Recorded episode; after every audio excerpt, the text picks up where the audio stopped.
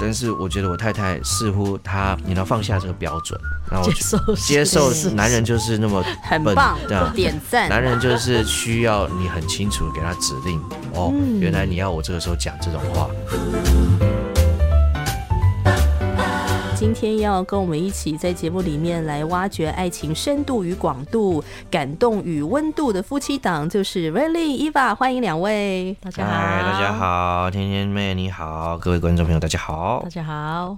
你知道最近呢，常常都会听到一句话，哎、其实应该也不是最近啦，我觉得近几年就有一个梗，那那个梗呢，就是啊，有一种猫是别人家的猫，有一种小孩是别人家的小孩，有一种丈夫或妻子是别人家的丈夫跟妻子，有一种幸福是别人家的，嗯，就是那个你知道吗？啊。对对对对对，酸酸的，然后带着一种哦，好羡慕哦，为什么我渴望的都没有发生在我的身上呢？没有发生在我的家庭呢，都是在别人的家庭。嗯、我知道两位你们生三三个小孩嘛，哦对，然后在家自学，对，所以你们有很多时间要相处在一起。没错，但是为什么你们的相处可以是和谐的？好，这个关系紧密，但是又可以和谐，以至于说，哎、身边的一些亲朋好友，他们是会羡慕你们的家庭关系，羡慕你们的婚姻，觉得哦，你们真的很不错，哎，到底怎么去维持的？秘诀是什么？今天来聊一下。啊，好的，破在 Facebook。秘诀就是报喜不报忧，没有。对呀、你们你们要不要分享一下你们经营家庭的和谐的秘诀是什么？我觉得尽量让每一次的沟通是真的是在沟通，而不是在伤害。我觉得这个是至少我很努力在控管的事情。嗯，哎、可是真的很多夫妻就是本来就想说，对，我们要认真的沟通，我们不要伤害彼此，但是为什么沟通到最后就伤害彼此了？那你们为什么不会？因为我觉得我小时候可能有不小心讲话伤害到别人的经验，嗯，那那个我就被我妈捏着耳朵抬到人家家门口去跟她道歉，这样子，嗯那个对我印象很深刻。所以我其实坦白说，从那时候开始，我就蛮注意我自己讲话到底会对别人产生什么样的影响。这个让我在婚姻当中，我也发觉到说，我要保持一这个程度的客气。嗯啊，虽然也许有的人觉得说啊，婚姻你就是要做自己啊，你就要很自由啊，你就为什么要伪装或什么的？可是对我来说，那不是一种伪装。对我来说，保持一种客气是一个焦灼剂，还是什么柔和剂什么之类的。总而言之，它就是个调和的方式。那所以，即便是说我跟他有意见相冲的地方，那呃，我们在之前节目有谈到说，我们的个性都不是喜欢大吼大叫的人。啊，当然，我承认有时候对孩子我会，我先我更多。我先承认一下，但是对彼此的话，我们觉得大家都成人了嘛，嗯。哦，我们这样子的沟通方式好像呃于事无补啊，这样子就是嗯。没有帮助，所以我会努力的去控管自己，让这沟通是有效的沟通，而且我会想办法修饰自己的话哦。呀，，修饰自己的话，让他不会只是很冲的这样冲出来。哎、等一下，有没有修饰到什么？但是伊娃听不懂的情况？嗯，你好像会问吧。对对对对。如果，我觉得你到底意思是什么，我应该会问他。嗯，哦，通常要问个几次之后，你才发现说，哦，原来他在说这个，嗯，也还好，这很有趣哎、对那所以其实他理解力都很好啊，所以就是说 他也蛮了了解我讲话的模式哦，啊。我有时候讲话需要铺垫一下，然后最后才讲出我的重点。那所以，you know，他也很有耐心，愿意听。我觉得这很重要，就太太不插嘴，然后哦愿意让先生把话讲完这也是一个太太我觉得很我只敬嗯敬佩的地方。因为我插过嘴，就是我觉得很惹怒他。这个经验很多次，嗯就慢慢要学、OK，先忍下来，这样。嗯嗯嗯，对，哦，就是让大家知道我不是这样子，一直都很 很有耐心，就哦是被挫，折当中学会这样。嗯，嗯所以那个插嘴就是想解释，是不是？对，就是自我防卫。嗯哦，没有哦，哪有？嗯不是这样子的哦。那这个会惹怒瑞，这就会让我话讲不下去，哦那我就会跟他说，我还没有讲完。嗯他说：“你先听我把我的感受讲完。这么冷静的表达哦，可以，好厉是一种害耶！境界。就感谢上帝，这都是上帝调整我啦。呀，嗯，但是我觉得我也慢慢学会到说，太太可以有她的诠释，每一个人都可以有他的诠释，但那个对事件的诠释不代表是这个事件的真相。嗯然后就是嗯我是一个很求真相的人你看所以我讲话就是讲真相这样子，那尽量了哈。那你说客观的事实，对对，客观的事实呀，可能很多男性都差不多，会比较力求客观一点。没有不一定哦。啊，哦，真的吗？OK 呀。那是你。哦，OK，好，我也是在慢慢学习，因为有时候他讲的是。可能我对我来说不是客观的事实嗯哼。呀，但是有时候我也会插嘴。就会说，啊。嗯，你这样讲，我觉得不正确。但是他就会提醒我说，我在陈述我的感受，啊哎，我很主观的感受，你让我讲完嘛。嗯。然后我就说，哦，好，我就努力的把它听完这样子。嗯哼呀，呃，我们以前沟通常常会遇到鬼打墙的一个状况，就是怎么说怎么说，呃，对，就是啊、我会很想要帮助他，帮助他是怎样？就是说他在情绪的低潮的时候，嗯。然后我就会很想要说把他从坑里面拉出来，哦，我就很想说，哎、你救就我，对救他，就是你不要这嗯么想。哦，你不要去那种感受，你这样想就不不是事实啊，嗯啊、等等的。可是当我在试着把他从这个沮丧或是忧郁的坑中拉出来的时候，往往他会很大的反弹。嗯就说我就是想要目前待在这个坑里面，然后我就是想要陈述我的感受。好，我知道不一定代表事实，但是这就是我的感觉。你可不可以让我讲完或尊重我？那我就我花了很多的时间去很多年然后去哦去理解、去学习。哦，原来你要的不是我把你拉出来，你要我是陪你在那坑里泡一下这样子。所以我甚至很笨的说。他也其实也很愿意手把手的教我啊，就是说，呃，我说那你要我怎么样做才能够让你觉得我陪你在 坑中这？是对白吗？这样子，对对对，那你就很手把手的教我说，你就重复我讲的话就好。啊，拍手，对对对对，他说，所以直接就实际演练的话，就是说，我觉得那个人超讨厌的，或者说我觉得我现在超难过的，那我就要说，嗯，那个人超讨厌，那个人真的你很难过，就大概就是嗯，然后就回应他，我就虽然他知道我可能只是在操练呀，可是我觉得他也很愿意接纳我还在学习操练的过程，就是好，总算你有试着陪我在坑里呀，我觉得也是谢谢他的接纳。好棒哦！有没有什么想回应的？我是觉得那个时候还没有解决 这个模式的时候，真的会有一种很大的孤独感。就是当我还在情绪里面的时候，我需要待一下，而且我需要你可以，因为你是我最亲近的人，是你不需要怎样解决，嗯我只是需要你知道我在哪里。啊可是他好像觉得你不应，你不需要在那边啊。你可以过来光明的这一边，你那边很暗呢。要把绳子丢下来抓着，我就不要把绳子丢掉，不要嘛！我现在就是要待在这边一下下，嗯我会出，就是我后来才会。一开始是生气，只有生气，我有说不清楚为什么生气。他也觉得你生什么气？啊我会帮助你，我爱你呀、我在爱你呢。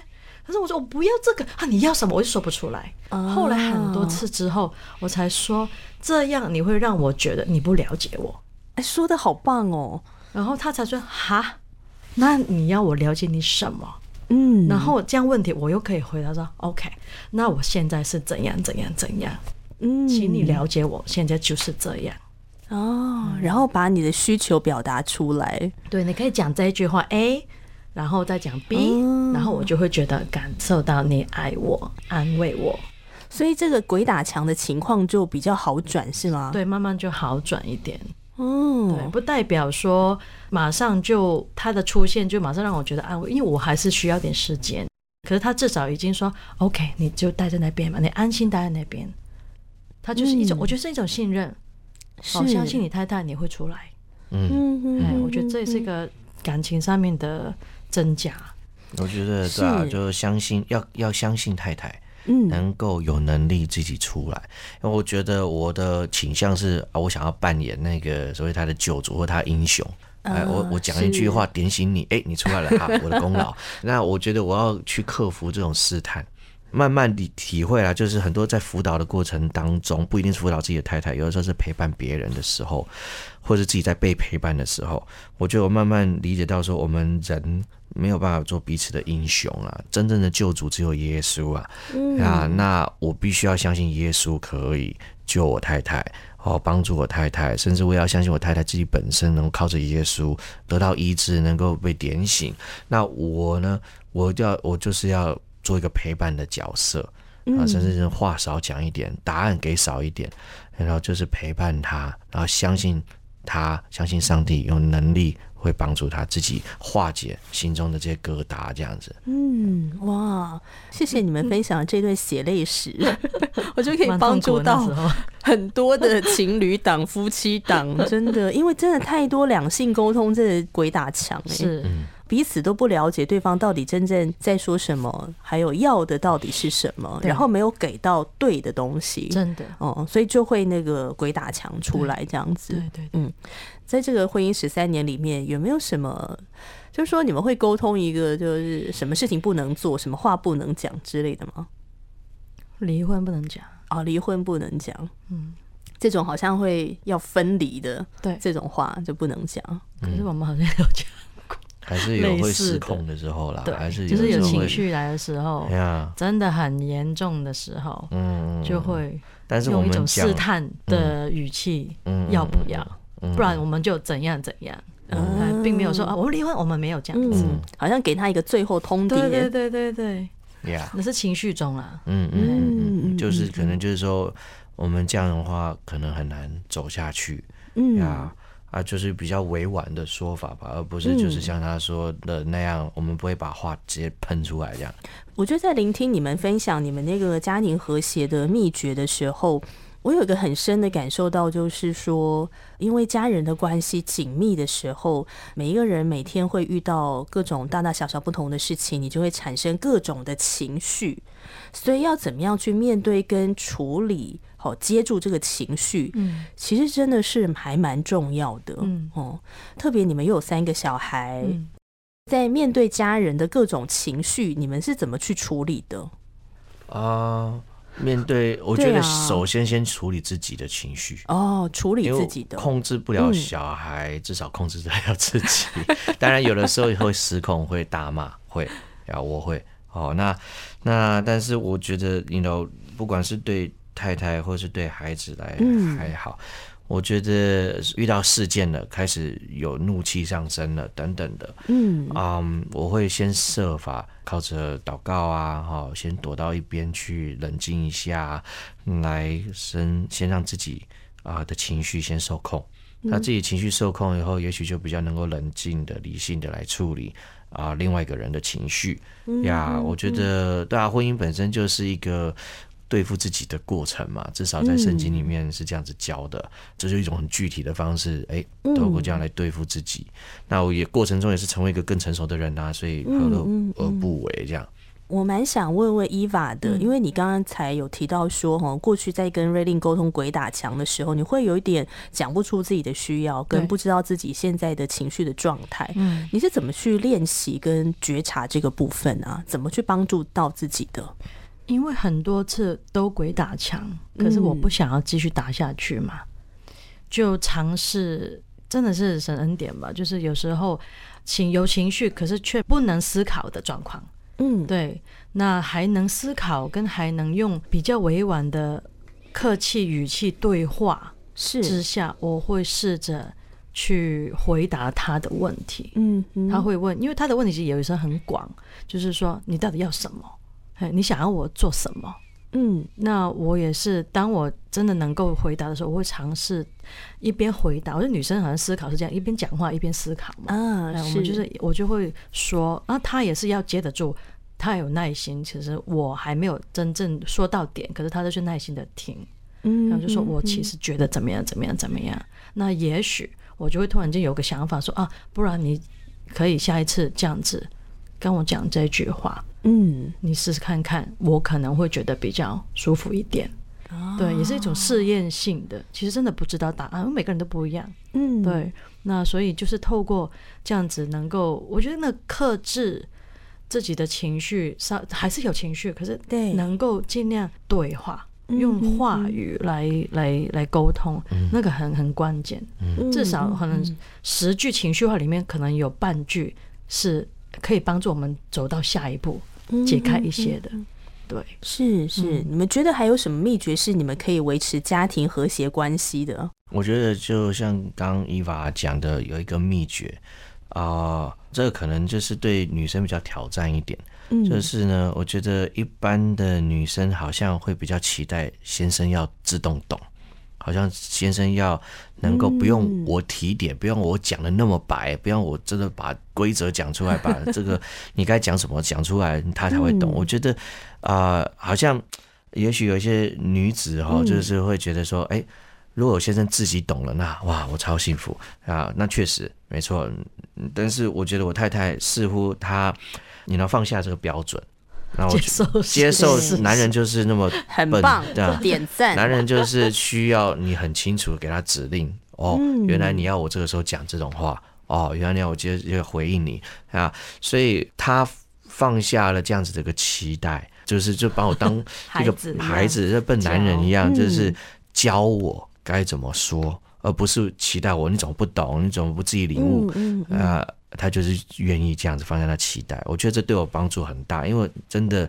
我自己很很很愚钝吧，哈，就是我猜不到，就是太太要我讲什么，或者是做什么，嗯嗯嗯我觉得很棒哎，因为我跟我先生在沟通的时候，我们都会说，那你希望我怎么做会让你的感受会更好？哦，很好的问题。嗯嗯，对啊，对啊，我做什么会让你觉得被爱、被尊重？嗯。呃，因为我们可能每个人做事方式不一样嘛，想法也不一样，这个很容易就会踩到对方的雷呀、那你如果可以把它讲清楚的话，诶，那这样我们是不是就会可以协调的就更方便一点，不会这么心累嘛？我要去猜呀、或干嘛这样没子。错，哦，所以诶，我觉得伊法真的很棒诶，就你愿意做这样的一个调整，去突破这样，心死了，不要再期待，男人无法做到。嗯然后我曾经听过一个传道人哦，在分享那个创世纪啊，上帝创造亚当夏娃嘛，然后创造亚当的时候就说那人独居不好，我要为他造一个配偶来帮助他。那这个传道人在解释这段经文的时候，他有一个角度，我觉得很有意思。我觉得广大的姐妹们可以想一想哈，他解释的角度呢，就是说哈，这个帮助者呢，你不只是帮助先生完成上帝在他生命中的旨意，你也是帮助先生让他知道怎么样来爱你，让你可以成为一个被疼爱的太太。嗯，哦，这个角度我真的是很欣赏。真的哎，对对对，因为先生跟我们是不一样的生物嘛，虽然我们都是人，但是 我们非常的不一样。那怎么样帮助对方来爱我们，让我们觉得哦有被疼爱的感觉，让我们觉得哎你这样做会让我有幸福的感觉是蛮重要。对对，嗯那我也很想跟你们聊聊你们的家庭礼拜，因为透过你们的频道看到你们非常坚持在做这个事情。嗯。为什么会当初有这个想法？呃，因为我们觉得啊、信仰的传承是我跟伊娃共事中最重要的事情之一。呀，那啊、我觉得不希望我们的孩子们长大了以后，跟我们在价值观上面有很大的冲突。我我们希望是说啊，能够从小跟他们分享上帝的话，然后也一起在主里成长。嗯那啊，我觉得这也有很大的好处，就是 you know 家庭礼拜，呃，老公或太太势必要来讲神的话嘛，来解释一下。那这就是不光是对我们自己是提醒，也是帮助我们自己监督自己说到做到。当然，它有一一定难啊，不容易。可是我觉得在这个过程当中，我们跟孩子们有很多蛮深入的互动跟交流，就会问比较深入的问题。那我觉得这都是很宝贵的家庭回忆、家庭经验。那我确实也感觉到孩子们也很喜欢，那，所以我们就坚持下去。每天念圣经，嗯。小 baby 开始就就是我们儿子现在十岁嘛，嗯。所以十年了。哇，对，太厉慢慢害了，孩子长大就仪式感越来越多。但也不是说一定每一天都做得到啦，有的时候出等一下，我刚还想说是一个礼拜一次还是怎么样？是几乎每天哦。天，尽量。哇，有时候太累，嗯，或者是嗯哼出外旅行或者是不高兴，兴，因为天天妹呢有帮另外一个家庭教育单位做节目哈，我们那个频道叫做 i family 谈心事。嗯那他们那个教育单位呢，因为专门在做家庭教育，他们有在推一个运动叫一趴运动，每个人一天二十四小时，但是你愿不愿意花十五分钟陪伴你的家人？跟他谈心对话，所以他们在推广一趴运动，所以等于你们每一天是全家聚在一起五个人呢，嗯然后一趴运动这样，好像不知不觉增加了。这个很厉害，这很不容易耶。因为透过那个统计的调查，有小孩的家庭哦，尤其是有小孩的家庭，家人彼此之间呢有意义的对话。好，不是说哎、诶你洗完澡了没啊？饭吃了没？你作业做的怎么样？哦，不是这种对话哦，是要有意义的、比较深入的谈话。嗯，可能连一分钟都没有。要坚持家庭礼拜是非常不容易的事情哎，我真的整个佩服。就嗯也容许一些一些会失望的时刻，嗯然后就是我们也去参考很多家庭礼拜的人啊，或是教学啊等等的。嗯。那其实我觉得啊、重点是不要把家庭礼拜理想化，嗯然后因为真的在现实生活中，家庭礼拜的时候，孩子们就爬来爬去，叫来叫去，然后就是是很难大家做好。岔开话题，对对对对，哦很难大家做，就大家就是一定岔开话题啊，不专心啊等等的讲东讲西的。嗯那我们常常会觉得说啊，这跟我理想中的家庭礼拜差太多了，不礼拜者啊，就是放弃了。是那我觉得啊、我们要接受。呃，我认为啊，至少我们家接受了这个事实，就是家庭礼拜不是永远都是那么有规矩的。嗯嗯，很多时候是没规矩的，但是呢，就是没关系，你就是讲神的话，是啊那尽量让他们啊专、心听，啊没办法要求那就算了，那就是至少把话讲出来，然后然后慢听多少就多少。对听多少多少，那神的话自己会做他的工作。呀，我甚至也许解释的不好，甚至我自己不懂啊，但是就让上帝的话，你要做他的工作。嗯那你真的是，我相信神会工作，神会动工。嗯那啊、而且孩子们也会知道说，诶，虽然我们再怎么累，再怎么吵等等的啊、基本上这个是一个几乎每天会做的事情啊、嗯那他们也会知道说神的话在我们家的分量。那我觉得光是这一点，他们知道神的话在我们家是有分量的，我觉得就值得了。嗯，是是，因为今天录音的时候，小孩在另外一个空间嘛。但我印象就是说，我们私底下在通电话的时候，因为开扩音，所以我就问三个孩子说：“怎么样？你们喜欢家庭礼拜时间吗？”然后哥哥就说：“喜欢，很喜欢。”然后什么这样子？对，因为我本来还想说，就你知道主持人就有点坏心，我就想他们应该会回答说很无聊，不想参加之类的。到底有完没完呢、应要该也有这持续到什么时有有，也有这种时候。哎、但是我觉得父母的坚持下来之后，孩子在这个过程里面，他们一定收获很多，所以哥哥才会回答说他很喜欢。这个家庭礼拜的想法是瑞令先开始的，还是你们两个夫妻就有这个共识啊？你觉得他比较坚持、哎、哦对他对神话语在这个家里面嗯必须要被很重视。对嗯我有时候常常都是觉得啊、好累啊，可不可以你讲啊？是，对，祷告就睡好不好？可不可以赶快？我想要洗澡睡觉。对，可是他还有时候他真的，可是他比我累，有时候。嗯对，可是他还是没关系，我们还是讲五分钟也好，很短。嗯哎，就是打开讲完了，好，孩子们听到了好，好，我们一起祷告。我觉得真的家庭礼拜，呃，也不用讲的那么正式，就是一种是，呃生活形态上面，我们常常讨论神的话语。嗯，我们会问孩子们说：“哎，那圣经你听过圣经是怎么说对这件事情？”他们提出一些疑问的时候，呃，我们就可以在那边发展很多，哎，你的看法。那为什么上帝这样说？啊，我们讲实际一点，就是说我们实际的过程是怎么样，因为我们没有很仪式感，不是说大家一定要好像什么坐在一起啊？对对对对，我们就是晚上的话，我们是嗯大家就是大家基本上都躺好了，我们也不会叫他们爬起来坐好，不会，就大家是躺着，什么姿势都可以。哎，然后我们就是唱一首诗歌，可能很短，就一个小一小段而已。唱完那个一小段诗歌，可能才三十秒就唱完。然后呢，我们就会翻开圣经，或者是说，你 know 现在圣经软体有很多读经的那个灵修材料嘛，是哦，那我们就可能用那个灵修材料来念那一段灵修文章，嗯然后还有这个经文解释一下那个意思，讨论一下。那很多的时候，孩子们根本也累到，那种不会什么反应。那有的时候很。宝贵的时候是他们会有反应，然后就会有一些沟通交流。那然后我们就这样子，好结束以后，然后三个孩子轮流祷告。那有很多的时候就是孩子们就说：“我今天不想祷告，我不要。”好，那没关系，也不要要求，就是这也很真实的反应。对对对，那我们就是好，那反正大家谁要祷告就祷告，然后最后就是父母总结祷告。我们的晚上流程是这样。那白天的话，我们就是利用早餐的时间，大家一起吃早餐。那也是一样，我们可能有一段时间，我们就是读真言，可能一一天呢就是读一节或两节，然后就来讨论啊，这个是什么意思？那早餐大家精神好的时候，比较容易发表意见，嗯，孩子们就比较踊跃，就嘴巴满满的这样子对对对对，那呃真言念完以后，我们现在用另外一本书，就是也是一个啊蔡牧师画的一个漫画。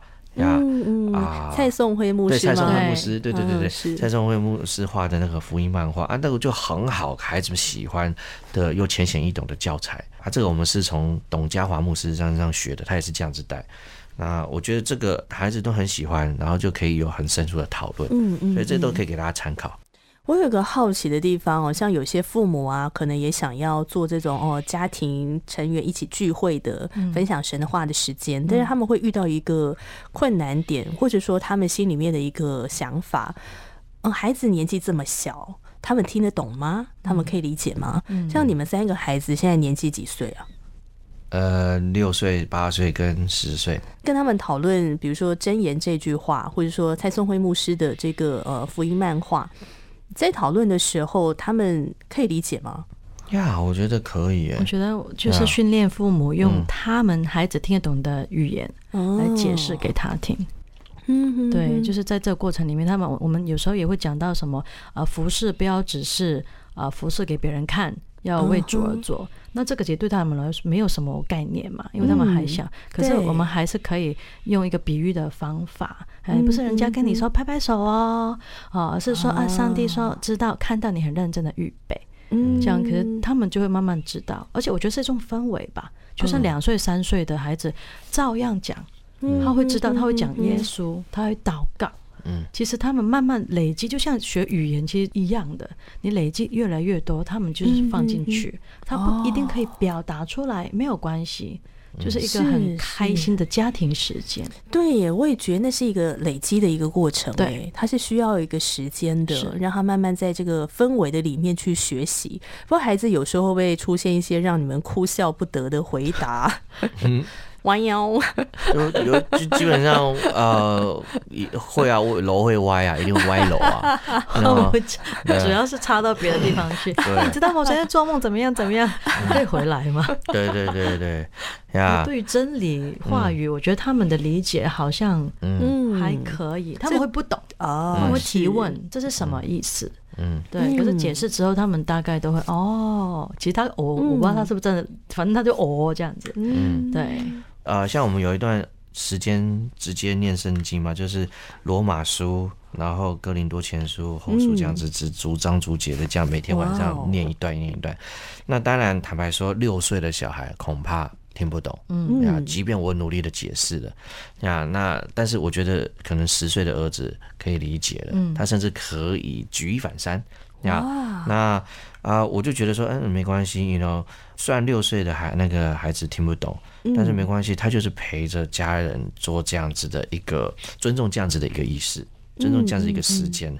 那上帝的话自己会做工，我我就是讲，然后他就种子种进去，也许有一天会成长。这样哇，今天再次访问瑞琳跟 Eva，，所以有一种幸福叫别人家的吗？不是的，你们家也可以很幸福，一定可以的。是，希望今天的分享呢，能够让听众朋友也可以想一想，你要怎么样经营你的家庭呢？怎么样让它变得更幸福呢？也许在沟通上面可以做一些突破，有些调整跟改变。那如果是基督徒的家庭，也许可以试试看这样的一个家庭礼拜时间，呃，长期积累下来，你会看到不一样的一个可能性。